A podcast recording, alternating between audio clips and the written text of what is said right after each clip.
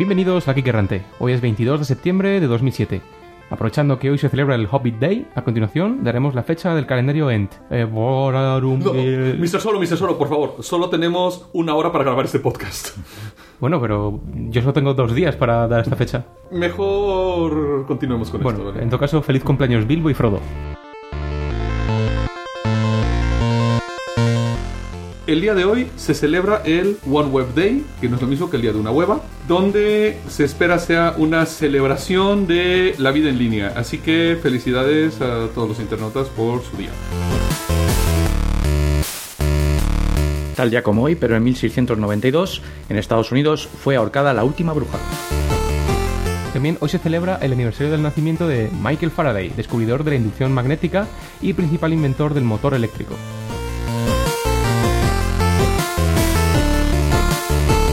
Cuaderno de bitácora.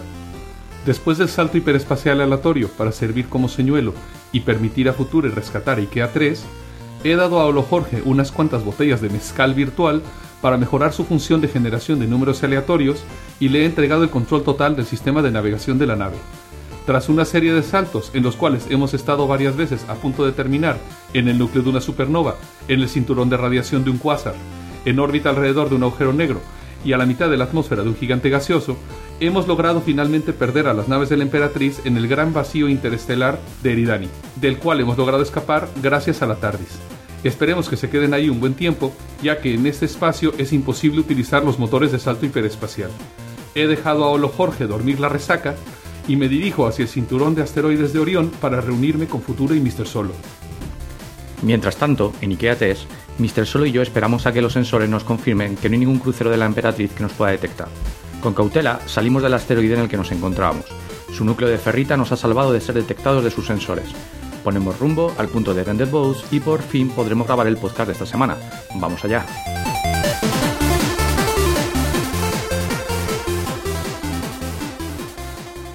Внимание! Говорит и показывает Москва. Работают все центральные каналы телевидения. Смотрите и слушайте Москву.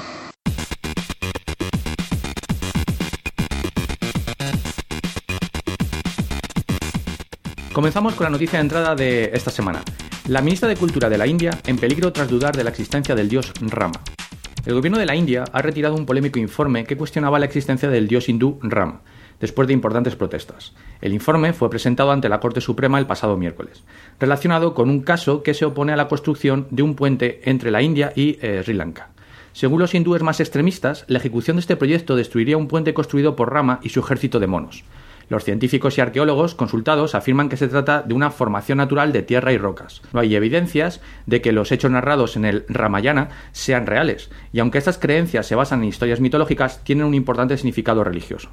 Las protestas de la mayoría hindú del país, entre las cuales se eh, cuentan el bloqueo de trenes, carreteras, eh, básicamente aislaron Delhi, la capital, y han tenido su efecto. Aunque los trabajos para llevar a cabo el proyecto continuarán, el puente de Rama no se tocará.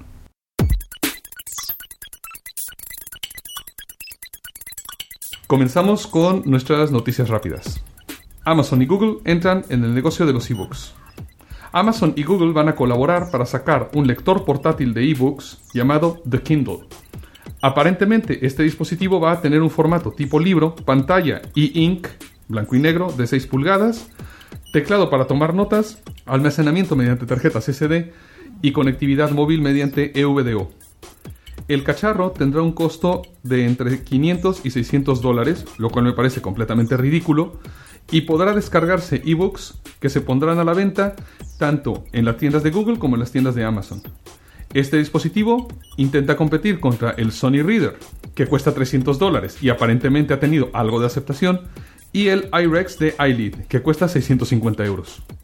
Aunque somos proponentes de los ebooks, y yo hace muchos años que no compro un libro en papel que no sea cómic, creo que las empresas van a tener que adoptar el modelo de las navajas para rasurar o de los móviles, regalar o casi el lector y ganar con los libros.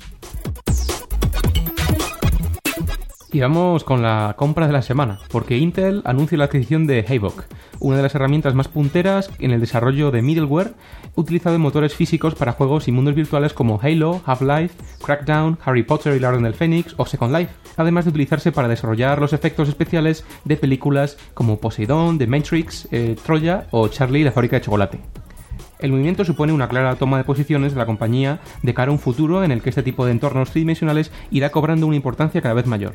El encaje entre una compañía como Intel y Havok resulta evidente y proporciona un claro empuje al desarrollo de este tipo de tecnologías. Viendo el anuncio de la adquisición, resulta de más significativo que la charla de Justin Rotner, CTO de Intel, en el Moscone Center West de San Francisco a finales de este mes, fuese principalmente Virtual Worlds The Rise of the 3D Internet.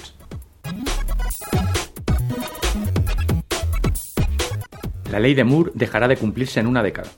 La ley de Moore fue eh, formulada por Gordon Moore, cofundador de Intel, en 1965 y afirma que aproximadamente cada 18 meses duplica el número de transistores por pulgada en los circuitos integrados.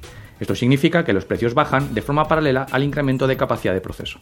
Hay que tener en cuenta que la ley se formuló a mediados de los 60 cuando aún no existían los procesadores, inventados en los 70, ni los ordenadores personales popularizados en los 80. Según su creador, la ley va a dejar de cumplirse de aquí a 10 o 15 años debido a limitaciones físicas en la reducción del tamaño de los microprocesadores. Según Moore, el umbral de viabilidad está en los 100.000 millones de transistores. Hay que tener en cuenta que actualmente rondamos los 300 millones de transistores en procesadores como el Intel Core 2 Duo.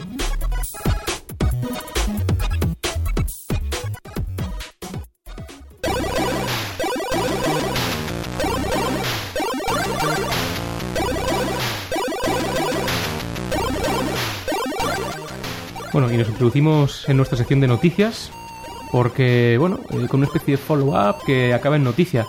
Eh, Recordáis que en el episodio 14 de, de Geek Errante hablábamos de la colaboración de IBM con, OpenOffice, ¿no? Entonces, muy bien, ahora mismo IBM ha anunciado que va a poner a disposición de todo el mundo, de manera pública, Lotus Symphony. ¿Otra vez? Porque ustedes recordarán que Lotus Symphony era una suite de oficina que intentó sacar Oracle en los 80s. Bueno, el, el caso es que eh, el nuevo Symfony, que es, que es lo que nos va a dar IBM, está basado en OpenOffice. Y según eh, la, la misma compañía, va a soportar ODF, que es el, bueno, el, el formato ISO estándar de, de documentación, a, a diferencia de OXML. IBM también ha dicho que por fin van a dar soporte web a, a Lotus Notes eh, en lugar de usar clientes pesados, ¿no? Lo cual agradecerán todos los usuarios de Lotus Notes que utilicen cualquier plataforma no Windows, ¿no? Porque en este momento tienen que utilizar Wine o Parallels o algún emulador para poder utilizar Lotus Notes. Bueno, pero no nos vayamos del tema del, del Lotus Symphony, porque el que IBM lo ponga a disposición de todo el mundo significaría una disminución de- del negocio de Sun con Star Office o de, o de OpenOffice incluso. Mm, bueno, a fin de cuentas está basado sobre OpenOffice, con lo cual es aumento al mercado de OpenOffice, a fin de cuentas. En cuanto al negocio de Sun, yo dudo que Sun esté haciendo mucho dinero con StarOffice, porque bueno, lo que hace es vender licencias de soporte y Sun está ofreciendo StarOffice como una alternativa a Microsoft Office a la gente que no utiliza plataformas Windows, es decir, es una, un apoyo a su plataforma. El hecho de que haya más software para esa plataforma yo creo que puede beneficiar a todos. Ya que estamos con cuestiones de suites de ofimática y demás, tenemos un par de noticias respecto de las suites que son por web, digámoslo así. Primero tenemos Simbra, Simbra que es una suite de groupware, correo electrónico, calendario, compartición de documentos, etcétera. Y bueno, ha sido comprado por Yahoo.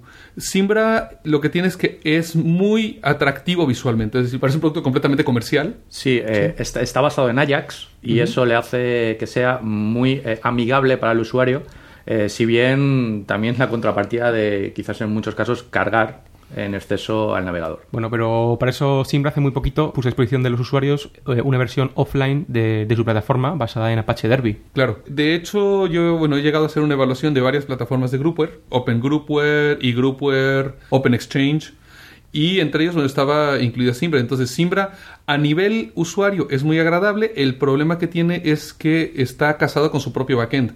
Con lo cual, si tú ya tienes toda una infraestructura de servidores de correo electrónico y simplemente quieres un frontend para que te sirva de groupware, Simbra como que es bastante más complicado de adaptar. Bueno, esperemos que la compra de Yahoo, por lo menos, todos estos pequeños escollos, pues los, los haga más livianos, ¿no? Y vamos con otro competidor directo de Yahoo ahora mismo, que tras la compra de Simbra, pues se ha puesto, digamos, por delante de Google casi, que es ni más ni menos que esta compañía, ¿no? Porque ahora mismo Capgemini eh, ha anunciado que va a ofrecer servicios a los clientes corporativos de Google Apps, es decir, de, de todo, desde Google Docs hasta, hasta incluso Star Office, imagino, que está incluido en Google Apps. Bueno, de hecho no, es toda la par- es soporte a las aplicaciones web de Google, la Google Docs, Google Spreadsheet, eh, ya continuaremos hablando de lo que ha pasado con Google, pero lo que va a hacer Capgemini es dar soporte a los clientes corporativos de Google, porque claro, un problema que puede uno tener con este tipo de aplicaciones hosteadas por otros proveedores es quién le va a dar soporte. Y eso puede ser un problema para empresas grandes. Entonces, bueno, Capgemini ha hecho un acuerdo con Google,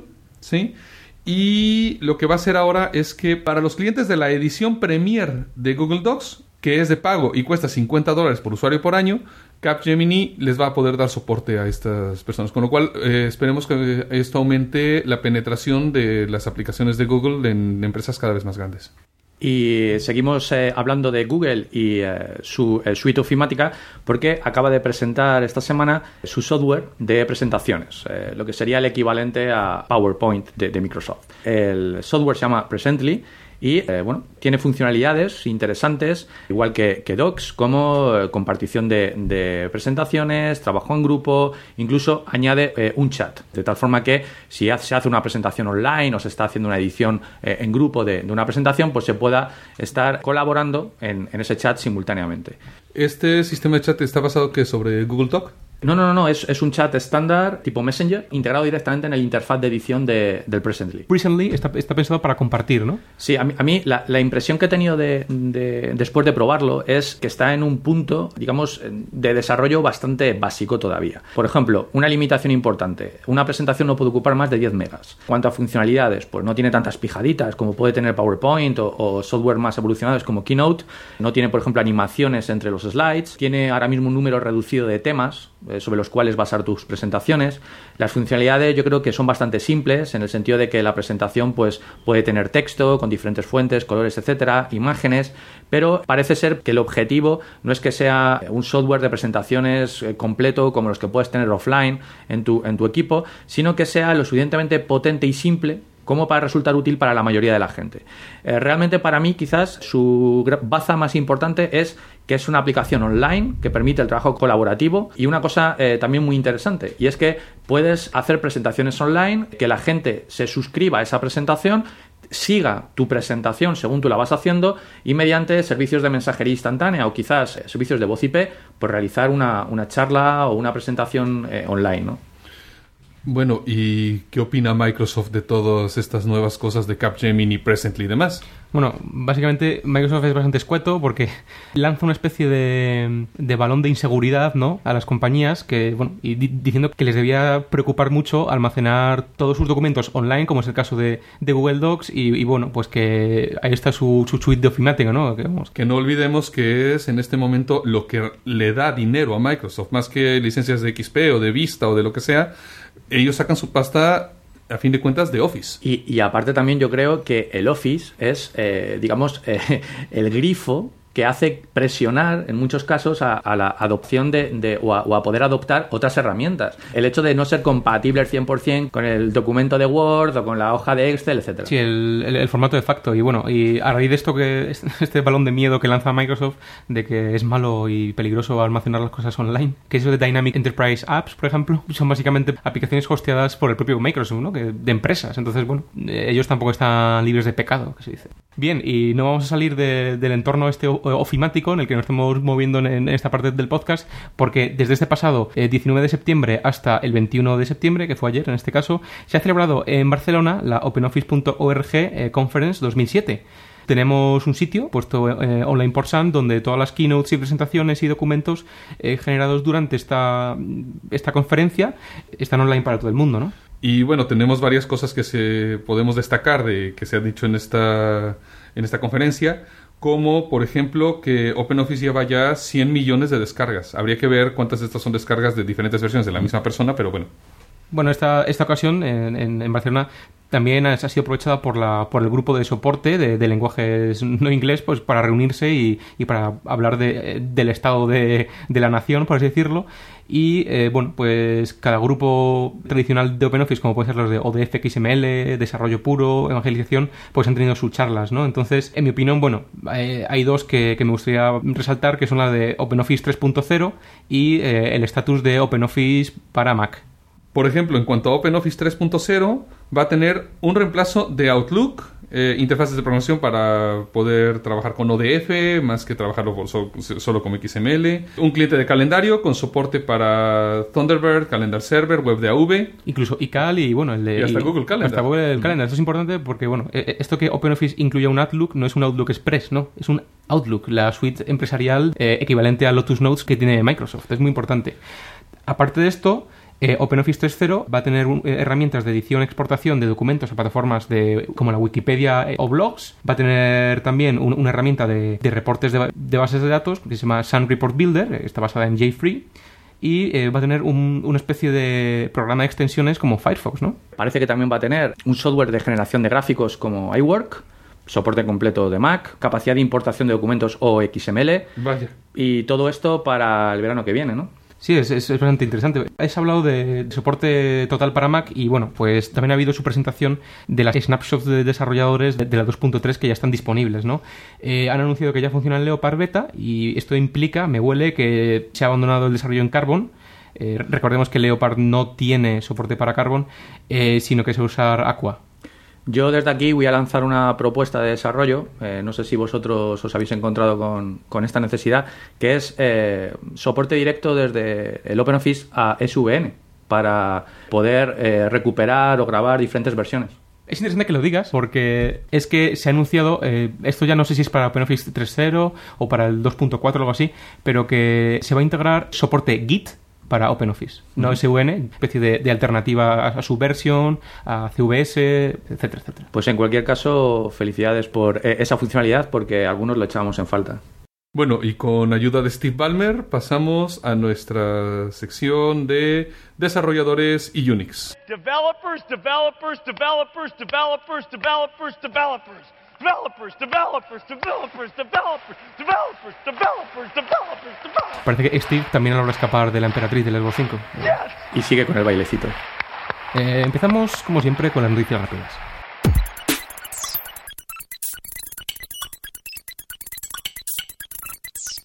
Ha sido presentado un contendiente para el premio NotMac, la gente de NotMac eh, prometió un premio basado en contribuciones, actualmente unos 7.800 dólares, a la primera persona que lograra crear una alternativa gratuita a .Mac que uno pudiera instalar en un servidor propio. El sistema debería ser indistinguible de .Mac y fácil de instalar por un neófito. Os recordamos que hasta ahora The Only Way era la línea de comandos y conocimientos avanzados de Apache. Pues bien, ya tenemos el primer proyecto listo para descargar y probar hasta el 21 de septiembre de manos de Ben Spink, el autor del metaservidor FTP WebDAV HTTP basado en Java Crash FTP y además del plugin iCal 2 Web.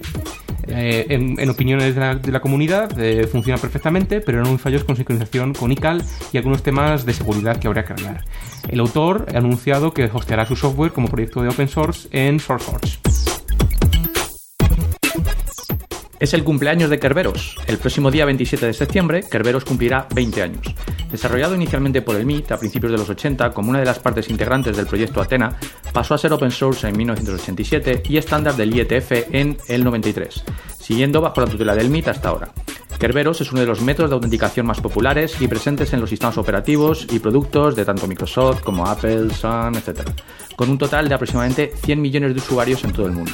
Pero el MIT no se considera capaz de continuar cubriendo, ella sola, todas las demandas de desarrollo y soporte que los usuarios exigen.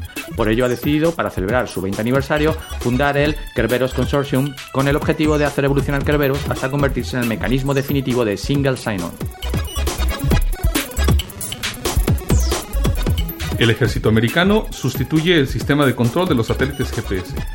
Todos en algún momento hemos utilizado un cacharro GPS para ver en dónde estamos y bueno, asumimos siempre que el satélite es el que nos está enviando la información de, de, de, ubicación. Pues bien, realmente un satélite GPS es, en palabras de las personas que gestionan este sistema, básicamente un iPod Shuffle con energía solar. Es decir, El satélite simplemente reproduce cualquier cosa que se le envíe con una periodicidad específica. De hecho, el satélite mismo no tiene idea de dónde está.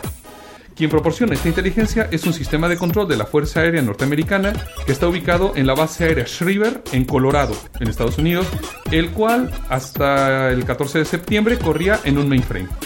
Este día, el 14 de septiembre pasado, concluyó la migración a un nuevo sistema llamado el Architecture Evolution Plan, el cual está basado en máquinas Sun que corren, como no, Solaris, eh, que es tipo Unix. Se espera que esto mejore la fiabilidad del sistema y facilite su evolución con vistas al futuro.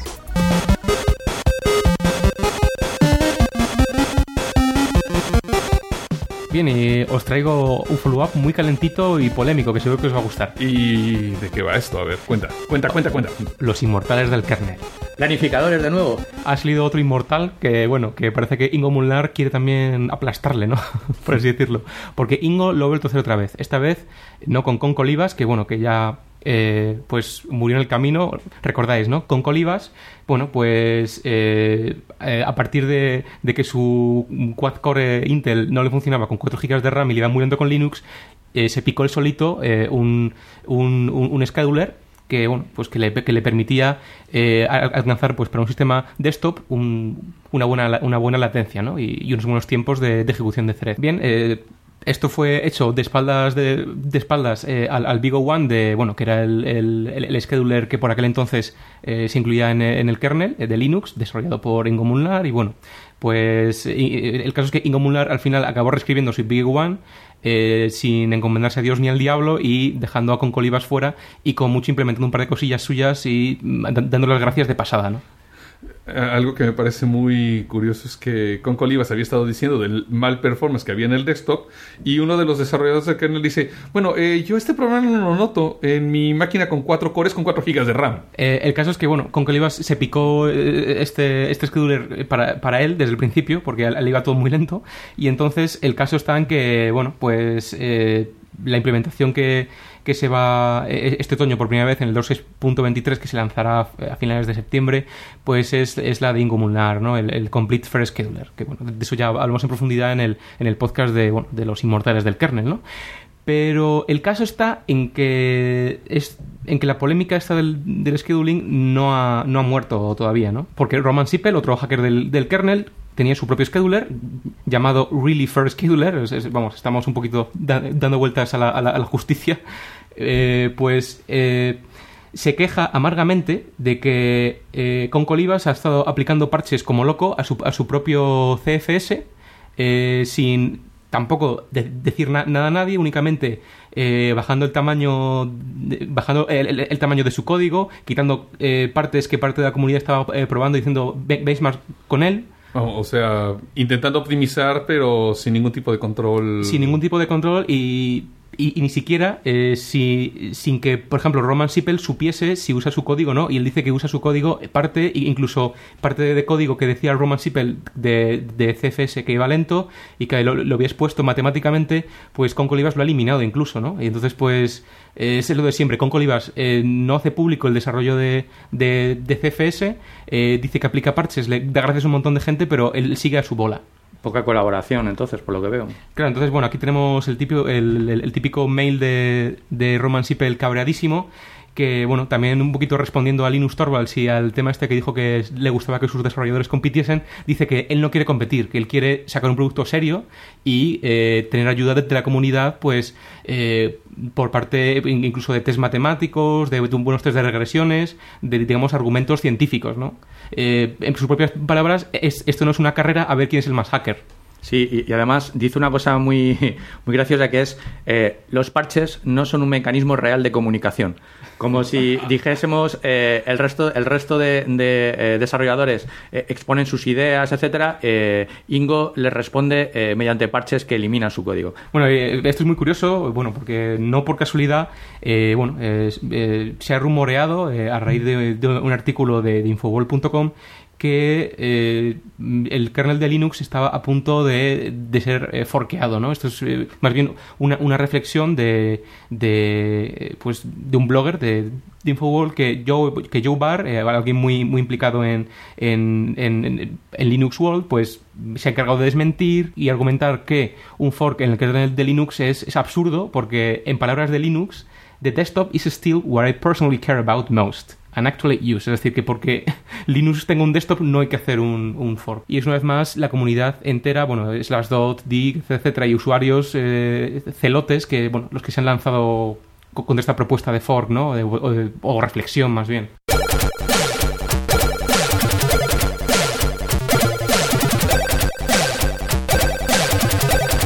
Bueno, y pasamos ahora a uno de a otro follow-up que es bueno del iPod Touch, ¿sí? Eh, como ustedes saben, bueno, salió el nuevo iPod Touch que decíamos que era una especie de iPhone sin la parte de GSM. Bueno, el caso es que, como dijimos en el pasado podcast, los, los hackers de, de- iPod y de iPhone han, esta- han estado intentando hacer funcionar las aplicaciones del iPhone en el iPod nuevo Touch con mala fortuna, porque os acordáis de- del tema este del- de, de la cárcel CHRoot en la que estaba el usuario que corría eh, el, el iPhone. Pues bien, el iPod Touch tiene algo parecido, solo que el binario de CHRoot está bien y no pueden salir de ahí. O sea, no pueden craquear. No, de momento es imposible. Lo que sí se ha logrado hacer es, bueno, el equipo de Amarok eh, ha roto el sistema de protección, entre comillas, del iPod Classic. Eh, recordar que Amarok es un sistema de gestión de iPods para, para Linux. ¿eh? Bueno, entonces ahí Cory Doctorow habéis, eh, habéis escrito en Boing Boing una especie de artículo ba- bastante cabreado diciendo que esto no podía ser, no sé qué, no sé cuánto, no, no- no sé qué. O sea, que Apple no permitiese a la gente de Linux usar su, su, su hardware y tal.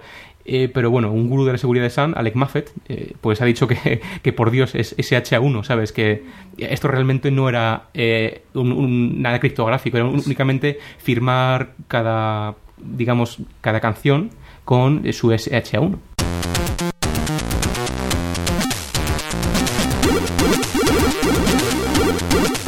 Y pasamos a continuación a nuestra sección de noticias. Eh, y bueno, y vamos a empezar con tema de licencias, eh, OpenBSD, GPL. La cuestión es eh, que ha habido, ha habido cierta polémica respecto a la relicenciación de un driver que originalmente fue desarrollado por Rake Flutter. eh, es un driver para, para wireless, para chips eh, at- Atheros, y fue desarrollado para OpenBSD. Rake colaboró con desarrolladores de Linux para portar eh, pues este driver a, a Linux y eh, el problema está en que este hombre se fue de vacaciones y cuando ha vuelto pues se ha encontrado un verdadero culebrón eh, porque la licencia original pues ha sido ampliada o modificada a GPL y eh, bueno, pues ha habido reacciones también por parte de nuestro amigo Teo de Rat. Teo de Rat, que es el, el, digamos el Gerifalte. el gerifalte de la comunidad OpenBSD, que es que va él personalmente a las empresas a pegarse con la gente que no le quiere dar driver, ¿no? Se lo toma de una manera muy personal. Y bueno, pues eh, Teo dice que cambiar la licencia sin retocar el código es erróneo, que se han violado leyes de copyright y que además lo más importante es que eh, pues hay unas consideraciones éticas que no se han tenido en cuenta. Eh, no sé cómo ha terminado este tema, si al final se ha echado marcha atrás. Bueno, esto aún sí que es bastante caliente porque la, bueno, la Software Freedom Law Center, eh, bueno, digamos la que aconseja a los desarrolladores de- del kernel de Linux legalmente, pues eh, está ahora mismo eh, intercambiándose frames con, con, con el creador de OpenBSD, ¿no? Entonces, eh, esto si- sigue muy calentito y lo seguiremos. No sé yo si OpenBSD acabará llamándose OpenGPL por, por, por tipo de drivers que se hacen GPL de repente, ¿no? Sí, porque además, bueno, hay problemas de compatibilidad luego entre licencias y eso de que una licencia, de que un driver de repente cambie de licencia puede tener un problema que ya no puede ser incluido dentro de un kernel, lo cual, lo cual nos lleva un poco a al problema que hay en tener a Linux como plataforma dominante en eh, sistemas Unix open source. ¿no? Bueno, y, y- y la herramienta GNU, más bien, eh, GCC, como herramienta de facto de estándar para compilar cosas, ¿no? Sí, porque eh, aquí la cuestión es que si efectivamente se porta el driver para, para chips ateros y se quiere incluir en el kernel, eh, tiene que incluirse como GPL versión 2. Eh, si se porta, se hace un módulo y ese módulo pues se puede cargar, pero no se incluye dentro de las fuentes del kernel, podría mantener su licencia BSD, ¿no? De hecho, podrías incluso tener un dual license. Aquí es lo que actualmente todo el mundo piensa que open source es igual a GPL y no es así, ¿no? Bueno, y eh, antes hemos estado eh, hablando de- del tema del GCC y bueno, pues tenemos eh, que precisamente OpenBSD eh, se está cansando del GCC, ¿no? Bueno, en general toda la comunidad BSD, porque eh, tanto OpenBSD como NetBSD eh, van a importar el compilador PCC basado en Portable C Compiler y bueno, el objetivo es sustituir al clásico GCC con un alternativo pues que dicen que es entre 5 y 10 veces más rápido y pues con licencia BSD. Recordemos bueno que el, GCC sería muy viral de no ser su, su famosa library exception, ¿no? Claro, y aquí, bueno, la cuestión es, ¿realmente tiene alguna finalidad tecnológica más allá de simplemente cambiar de compilador porque no les gusta la GPL o porque no les gusta el GCC? O sea, realmente el PCC, aparte de ser 10 veces más rápido, que bueno, a la hora de compilar, a lo mejor a los desarrolladores les interesa, pero al, usuario final no le importa. Actualmente, eh, PCC eh, no es un sustituto de GCC. Es decir, sí que es cierto que tiene un diseño más simple, que tiene un diseño eh, que permite portarlo a otras plataformas de forma mucho más rápida. Por ejemplo, eh, el, el port a 386 se hizo únicamente en dos días. Entonces, eh, todo lo que es el diseño del frontend y el backend, la parte genérica a cualquier lenguaje, la parte concreta a, a- a un lenguaje como C, etcétera, está mucho más eh, limpio. Eh, tened en cuenta que GCC es uno de estos proyectos monolíticos que han ido in- eh, incorporando líneas y líneas y líneas de código Un Franken proyecto, ¿no? un Franken proyecto, efectivamente, como lo fue en su momento SendMail o como lo es Bind, como ya hemos comentado alguna otra vez. Y el diseño es mejor, el rendimiento parece ser que es mejor. Ahora bien, las funcionalidades son más limitadas. De momento, ¿no? De momento, es, es decir, esto tiene pinta de ser un proyecto a futuro, eh, no, no un proyecto de sustitución actualmente. Y además únicamente se encuentra disponible en plataforma 3- 386 ahora mismo. No, es, es muy interesante porque supondría, eh, digamos, mucho alivio para empresas que, bueno, pues que ahora tienen herramientas de, de compilación propietarias y quieren basar su, digamos, su modelo de, de negocio pues en, en- en cualquier BSD, ¿no?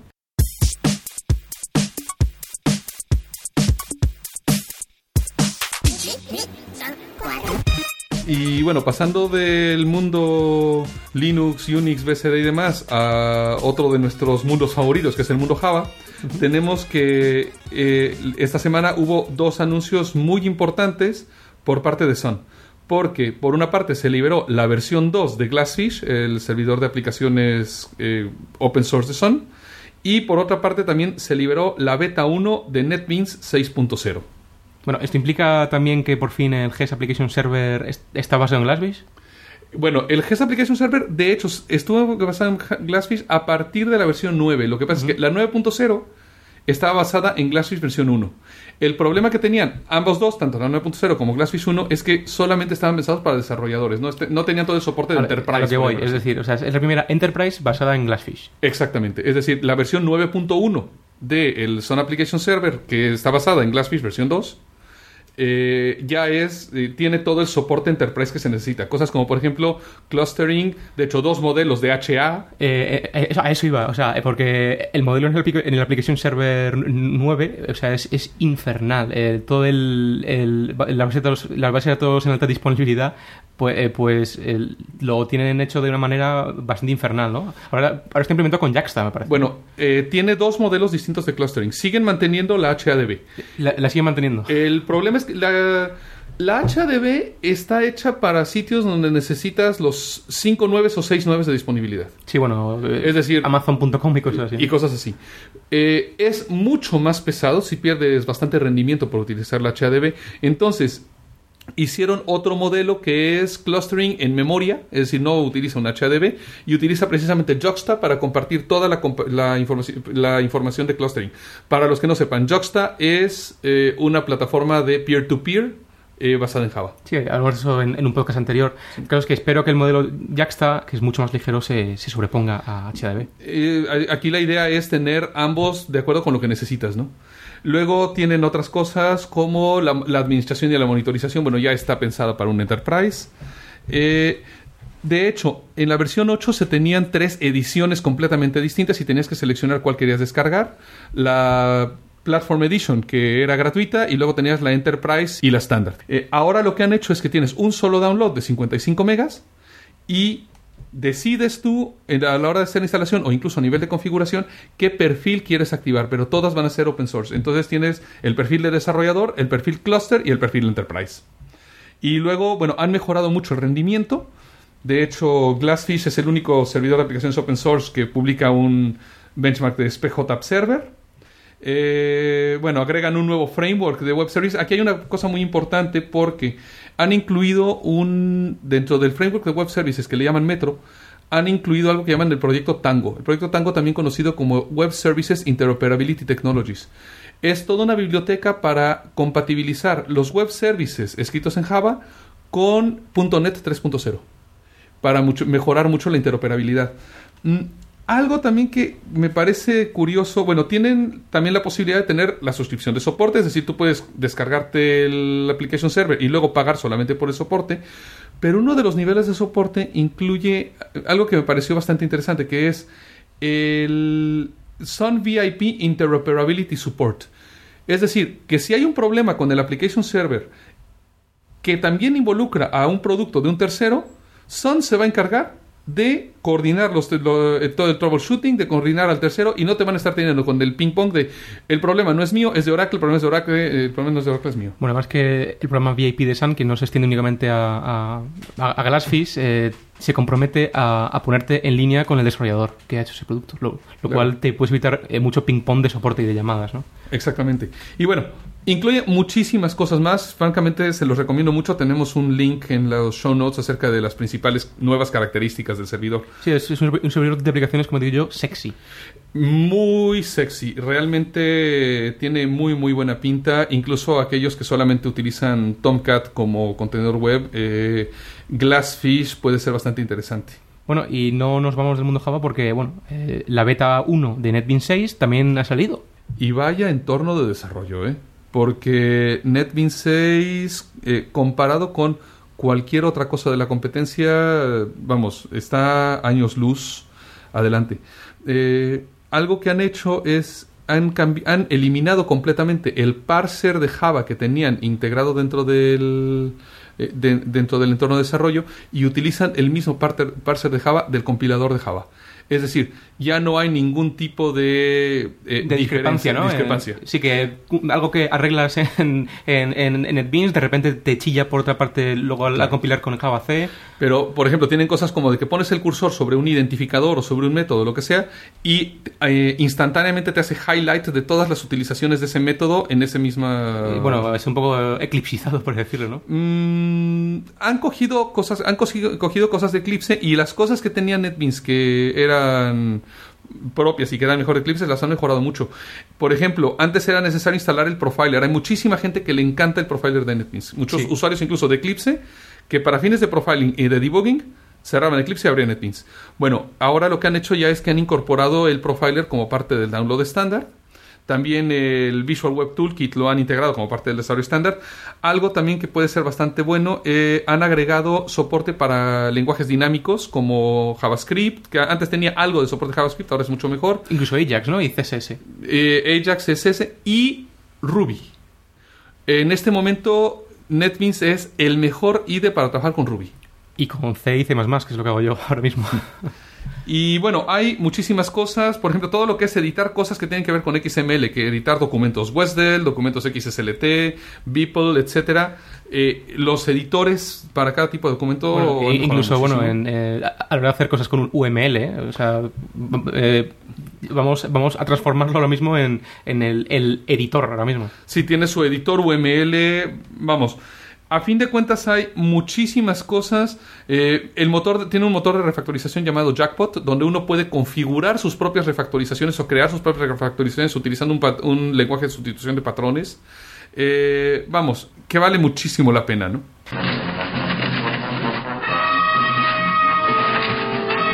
Vamos a pasar ni más ni menos que a derecho digital. Les recordamos que no somos abogados, no conocemos ningún abogado, no queremos ir a la cárcel. Corríjanos, esto que vamos a decir ahora mismo es porque nos gusta, nos llama la atención ¿Y por qué no nos da la gana?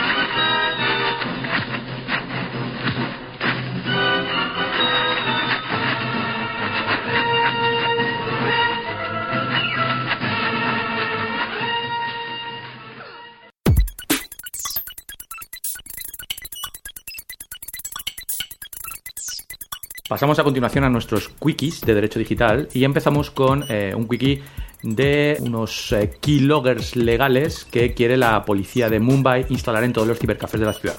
En la India, eh, la policía de Mumbai pretende instalar keyloggers en todos los cibercafés con el objetivo de eh, luchar contra los terroristas. Si bien esto afectará a todos los usuarios de los cibercafés, no solo a los humanos. Si estuviéramos en uno, todo lo que tecleáramos eh, se almacenará, mensajes de correo que enviemos, URLs que visitemos desde el navegador, números de tarjetas de crédito que usemos para comprar online, todo esto, usuarios, passwords, todo se almacenará. Pasará a estar en posesión de la policía. Una policía que en el caso del país del que hablamos, pues está mal pagada, con índices de corrupción bastante importantes y bueno, la pregunta lógicamente salta, salta a la vista. ¿Dejarías que todos estos datos estén en sus manos? El Banco de España alerta sobre el fraude en Internet y destaca el creciente volumen en los últimos tres años del phishing bancario. El banco ha calificado de creciente el volumen de esta clase de fraudes y lo achaca a la mayor sofisticación de los denominados phishers y la aparición de técnicas más novedosas y específicas. El número de casos detectados por ataques contra entidades ha pasado de las 33 de 2004 a las 1148 de 2006, lo que representa un aumento de 34 veces o de el 3338% según datos ofrecidos por el servicio anti-phishing de Telefónica. El Banco de España aprovecha para hacer una serie de recomendaciones para evitar ese tipo de prácticas, como el mantenimiento de un sistema operativo actualizado con programas antivirus y la instalación de cortafuegos.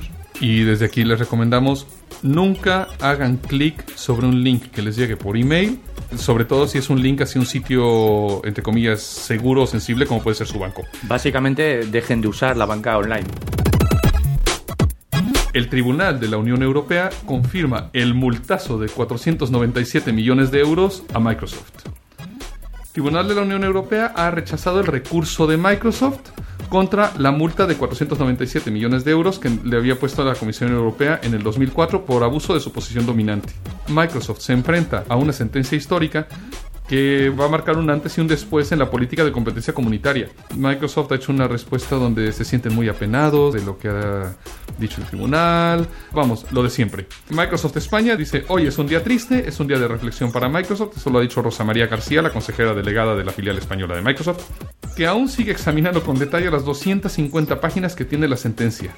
Microsoft por el momento no ha puesto ningún problema para pagarlo porque además será calderilla para ellos.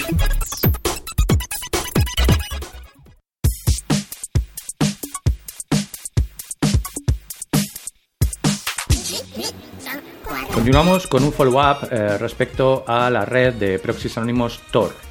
Un administrador alemán de uno de Tor, ya conocéis la red de, de algunos podcasts anteriores en las que hemos hablado de ella, hace público hace unos días que fue detenido en su casa por la policía a finales de julio. Todo empezó cuando eh, la policía alemana empezó a investigar un mensaje eh, que apareció en un foro de internet en el que se amenazaba con hacer explotar una bomba.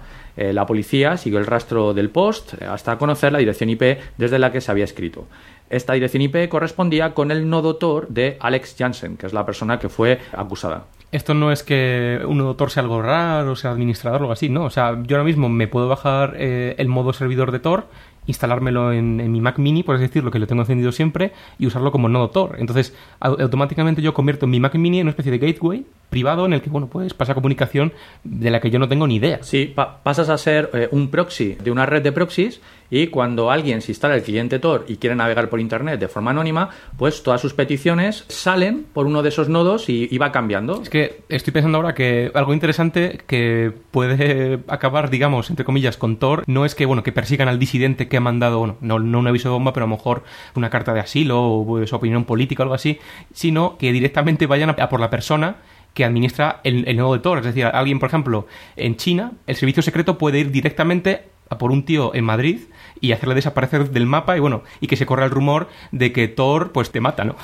y un poco lo que pasó aquí es que se juntó, bueno, pues la paranoia que hay últimamente pues con temas de antiterrorismo, temas de pedofilia en internet, etcétera, con la ley famosísima federal 202C, que también hablamos de ella y, que bueno pues pone bastante pues en peligro todo lo que son eh, los sistemas pues de navegación anónima, herramientas de seguridad, etcétera, como ya comentamos, porque los deja al margen de la ley prácticamente.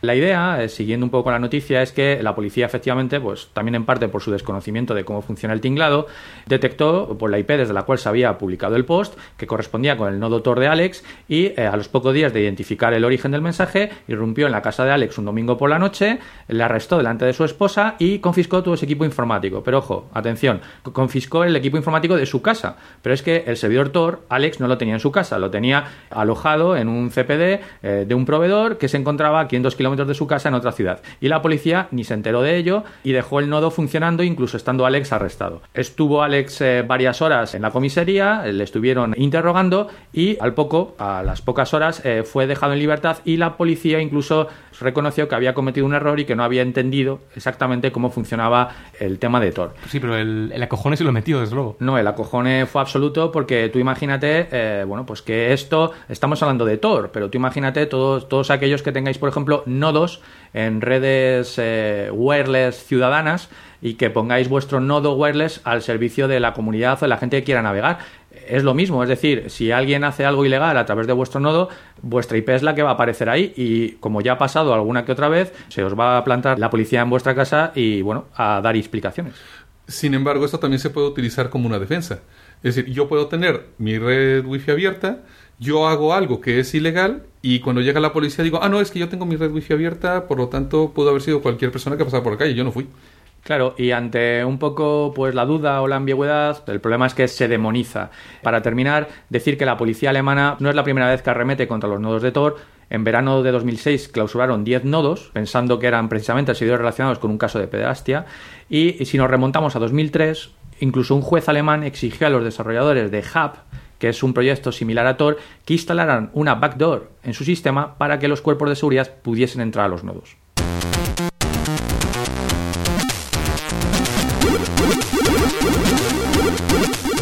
Bien, y pasamos a nuestra sección de noticias con otro culebrón, que es el culebrón de Media Defender. Dios mío. Otro más. Eh, Sentados es una historia larga.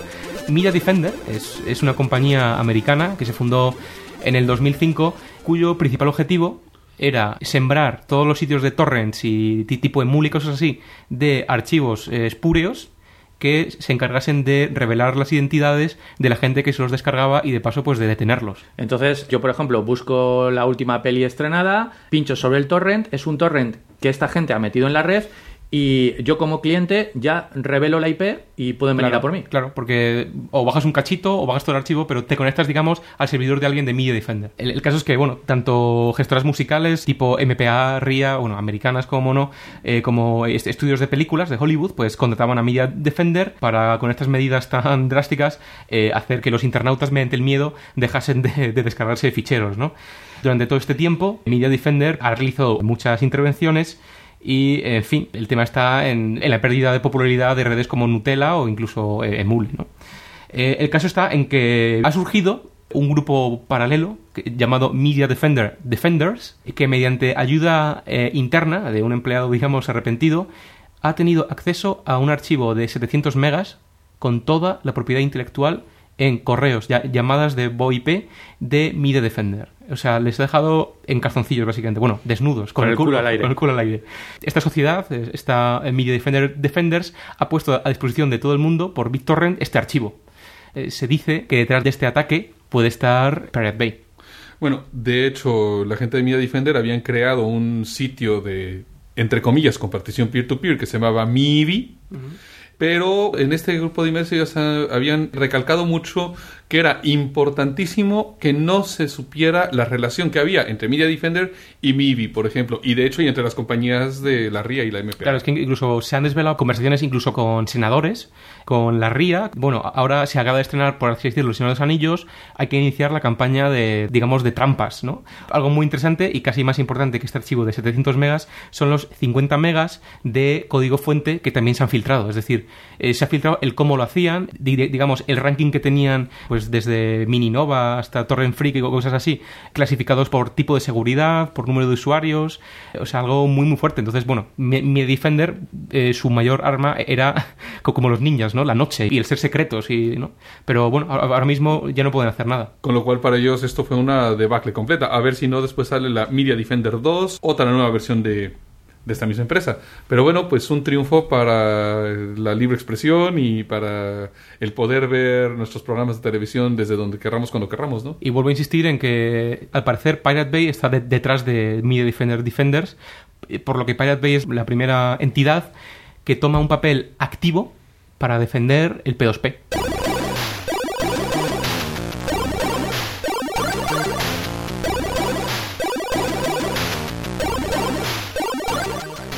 Bueno, y vamos a pasar, si os parece, a comentar algunas noticias que ha habido de las GAE contra el mundo. Podemos empezar con el caso SGAE versus Spiral Pop. Bueno, Spiral Pop es un garito de malasaña, es el típico bar y básicamente la SGAE le exige a este local eh, unos 750 euros por derechos de, emisión pues, de diversos artistas, ¿no? Entonces, Spiral Pop lo único que ha podido hacer es un listado de todos los artistas que ponen el bar, eh, de los que van más o menos de unos 1000, eh, como 10 son socios de la SGAE.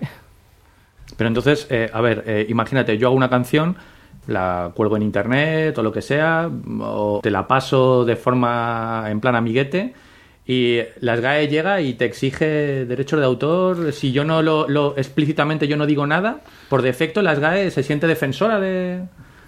Sí, de hecho, el problema que hay aquí es que el catálogo de la SGAE no es público, es decir, no hay ningún sitio, una lista que nadie pueda consultar para saber si una persona es de la SGAE o no es de la SGAE, con lo cual la SGAE asume que protegen los derechos de todos los intérpretes de música. Entonces lo que ha hecho Spiral Pop es dar una lista de la música que es Creative Commons o que saben que están en otras asociaciones de músicos. Bueno, esperemos que, este litigio se solucione a favor de, de Spiral Pop porque aún sigue. Sí, y bueno, como siempre las GAE con esas, digamos, tácticas ambiguas, ¿no? Por defecto intento meter el cazo, como parece que también pasa con el caso SGAE contra Quimera. Y eh, bueno, pues Quimera es una revista literaria que lleva 25 años pues publicando y parece ser que las GAE pues se ha visto, digamos, mancillado su honor y le exige a Quimera 9.000 euros. En el número 282, 282 de esta revista apareció un artículo de opinión que se titula La hora de los gestores, en que pues su autor, que es Trevor Escargot, habla con un lenguaje coloquial, cargado de metáforas e ironía, pues de la piratería editorial y de las dudosas actuaciones pues, de ciertas instituciones que son comparadas pues, con las GAE. Eh, lógicamente a las GAE no le ha gustado nada pues, que se digan esas cosas y que le comparen de forma irónica con esas actuaciones y pone precio a, su honor y ese precio son 9.000 euros. La revista, desde luego, pues ya ha anunciado que va a litigar contra las GAE, que no considera que sea momento de bajarse los pantalones después de estar 25 años defendiendo el derecho a expresarse de sus escritores por todo el mundo. Volvemos incluso al, tema de la, libertad de expresión o de la primera enmienda americana, es decir, hasta qué punto puedo expresar mi opinión en este país, en, España. ¿Puedo hacer una caricatura de, la familia real? ¿Puedo meterme con el SGAE? Esto del derecho al honor, eso es una figura que para un periodismo vital e incluso ahora que bueno que pues con los blogs y cosas así es esencial que, que podamos decir lo que queramos dentro de un respeto claro no pero pero no de acuerdo con unos juzgados en España, porque tenemos otro caso también de coartado de la libertad de expresión, que es el caso de Ramoncín contra alasbarricadas.org. Es que esto también tiene tela. El rey del pollo frito, eh, Aka Ramoncín, también vio mancillado su honor y pues ha sacado una sentencia condenatoria eh, contra lasbarricadas.org y también ha sacado 6.000 euritos. ¿Cómo empezó todo? Pues empezó por unos comentarios que un usuario de la web a las barricadas eh, publicó. En un foro, además, ¿no? Eh, sí, sí, es decir, en, los foros de, la web. Pues o, sea, es que un foro es como ir por la calle y escuchar algo, prácticamente. ¿no? Eh, sí, aquí, aquí la cuestión es que en la web pues hay un disclaimer, hay, hay un aviso legal en el que dice pues que todos los comentarios vertidos por los usuarios son responsabilidad de los usuarios. Lógicamente también hay una actitud por parte del administrador a colaborar. En este caso, el administrador de, de las barricadas nunca se ha negado a colaborar, pero mm, digamos que eh, desde que se publicaron estos, estos mensajes eh, ofensivos contra Ramoncín, También se publicó una imagen eh, en la que aparecía Ramoncín decapitado. Ojo, que la imagen no estaba albergada, alojada en la web, sino que era un enlace a un servicio de imágenes tipo Flickr. Pues ha habido un, un conjunto de pasos que se han dado que yo no estoy Bueno, eh, muy para, de acuerdo. Para los que no, no lo sepan, nuestros esc- escuchas eh, fuera de España, eh, Ramoncín, es- este ex cantante punk, y bueno, que se meaba en el público, y bueno, bastante bestia, ¿no? Pues ahora mismo ha cambiado y, y es directivo de las GAE. Pues Dios los pille confesados. ¿Qué pasa entonces? Pues que aparecieron estos mensajes, apareció esta imagen y Ramoncín dice que era un ataque a su imagen pública como fantástico pues actor y cantante que es y con la LSSI en la mano pues dijo que primera cosa que me a mí personalmente me choca que no se pudieron poner en contacto él, su bufete de abogados y unos investigadores privados que contrató al parecer, no se pudieron poner en contacto con el administrador de alasbarricadas.org. Bien, empezamos por el principio. Alasbarricadas.org tiene una dirección de correo a la cual me imagino que si le dejas un correo contestarán, igual que la mayoría de los blogs pues tiene una forma de contactar con ellos mediante email. Segundo, si tú coges el juiz y sacas el dominio, verás que hay pues una dirección postal, hay un teléfono, etcétera. Al parecer, ¿cuál fue el gran delito del administrador de las barricadas? Pues que no actualizó los datos del registro de su dominio de DNS y el teléfono que apareciera el de casa de sus padres. Vale, yo creo que si llamas a casa de tus padres y le cuentas la historia, los padres de este hombre, pues me imagino que lo mínimo que harían sería avisar a su hijo del follón en el que se estaba metiendo. Bueno, pues según Ramoncín, no consiguieron dar con él. ¿Y cómo se ha interpretado esto por parte del juzgado en el que se ha interpuesto la demanda? Se ha interpretado con que estaba esquivando su responsabilidad y que estaba pues poniendo trabas a que fuese eh, localizado este hombre. Vamos, me parece bastante psicodélico. Es decir, que aquí vamos a la cuestión de quién puede pagar los mejores abogados. Es decir, que el argumento de los abogados de Ramoncín es hemos hecho todo lo posible y no lo hemos logrado. Y allí los abogados de la persona de las barricadas como que debieron de haber interpuesto de, pero vamos a ver, si hiciste todo lo posible, muéstrame los registros de las llamadas que has hecho, muéstrame los registros de que realmente lo intentaste. Ah, yo creo que también puede ser un problema de falta de pasta o falta de pericia del abogado que ha sido asignado de a la persona de las barricadas. Pero, pero quizás lo peor no es esto de pues el supuesto problema en ponerse en contacto con el administrador. Yo creo que lo peor es que quien dice que ese contenido no es legítimo que ese contenido daña el honor de una persona. Eso lo tiene que decir un juez. ¿De acuerdo? No lo puede decir ni un abogado, ni lo puede decir el, el propio mancillado. Eso tienes que ponerlo en conocimiento de un juez, tienes que poner ahí tu demanda y ese juez, viendo ambas partes, las pruebas presentadas por ambas partes, tiene que decir si esto daña al honor o a la imagen pública de esta persona y dictamina que ese contenido tiene que ser eliminado. En ese momento, si el administrador se niega a eliminar ese contenido, entonces se le puede pues acusar de entorpecer la ley o se le puede poner pues una multa económica o cerrar la web, etcétera. Lo que no puede ser es que esa entidad gestora de derechos de autor sea acusador, juez, es decir, que sea como el juez Drez. Que sea juez, Yo- y, pa- que sea juez y parte, a fin de cuentas. Claro, entonces eso no puede ser. Por lo tanto, pues aquí lo que pasa es que desde el momento en que se ha hecho este juicio y se ha fallado a favor de Ramoncín, es en ese momento cuando un juez ha dicho esto hay que quitarlo. El administrador ya lo había quitado. En ningún caso se había negado a quitarlo. Por lo tanto, en el momento en que ese contenido se quitó, aún no había sido declarado oficialmente ilegítimo. Entonces, ¿dónde está el problema aquí? Más bien en la coacción que, ha ejercido todo este equipo de gente contra las barricadas ORG.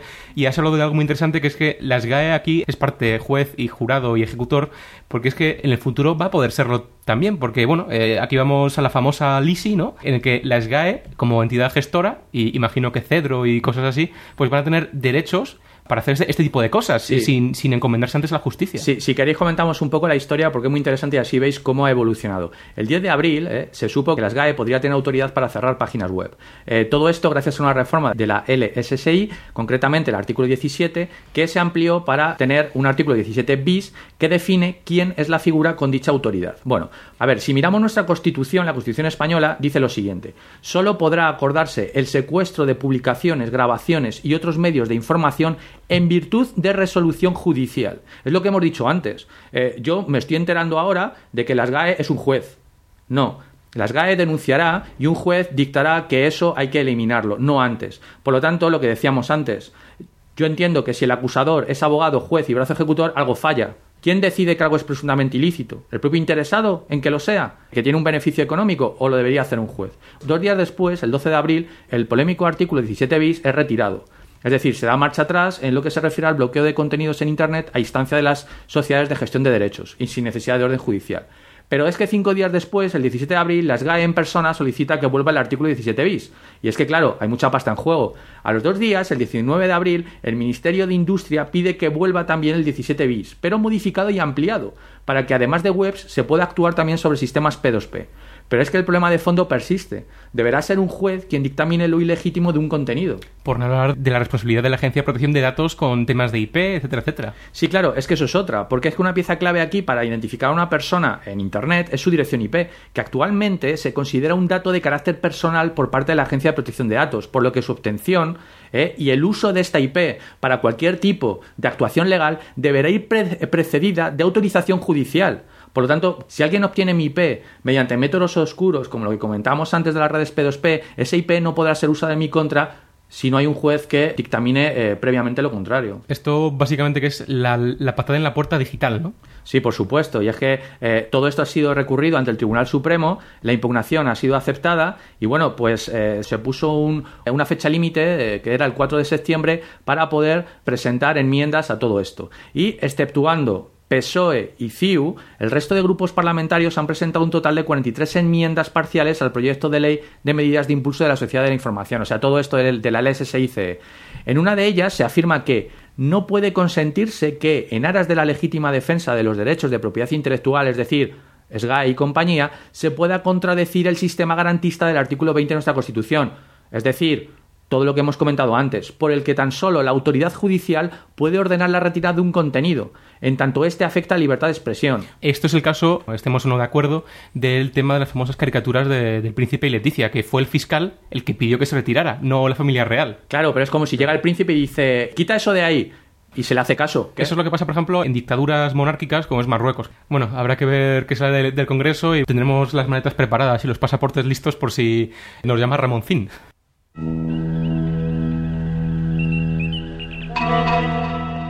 Bueno, y después de que Perry Mason poseyera a nuestro amigo Future, eh, creo que es tiempo para acabar ese podcast con la sección Sci-Fi to Say Fact, el rincón donde cualquier obra literaria, de, cine, etcétera, etcétera, de, de ciencia ficción de toda la vida, se transforma estos días en realidad. Pues sí, porque ustedes recuerdan la película La amenaza de Andrómeda. Y el remake además, que dentro de muy poco. Pues en esta película un satélite es golpeado por un meteorito, cae en un pueblo de Estados Unidos y la gente empieza a morir. Pues ha pasado lo mismo, solo que esta vez en el pueblo de Carancas, en Perú. Cayó un meteorito el fin de semana pasado este meteorito, además que podéis ver la foto por internet, ha dejado un cráter de 20 metros de ancho y 8 metros de profundidad, un pedazo de impacto bestial. Ahora mismo pues hay una especie como de un millo saliendo del meteorito, hablan de radiación. Sí, bueno, pocas horas después los habitantes del pueblo se empezaron a quejar de cosas como dolores de cabeza, náuseas, problemas respiratorios. Y bueno, se enviaron científicos a investigar el fenómeno, no detectaron ningún tipo de radiación, descartaron cualquier tipo de satélite y propone la hipótesis de que los síntomas de los habitantes sean provocados por azufre, arsénico o alguna otra toxina producida por el calor extremo generado por el impacto. Entonces, lo de las esporas alienígenas lo eliminamos. Eh, bueno, desde el Geek Errante yo diría que no podemos eliminar absolutamente nada. Sugerimos a los habitantes del pueblo el aumentar o disminuir drásticamente el pH sanguíneo y esperar a que la bacteria o virus o lo que sea mute a una especie no dañina.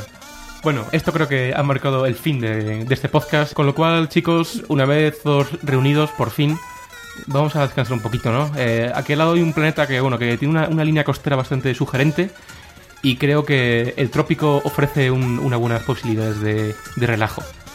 Pero estáis viendo lo que estoy viendo yo en la pantalla telescópica. ¡Vamos allá! ¡Inmediatamente! ¡Vamos allá! Dios mío, Dios mío, cuatro mamas, no, no puede ser. Saludos desde el Errante.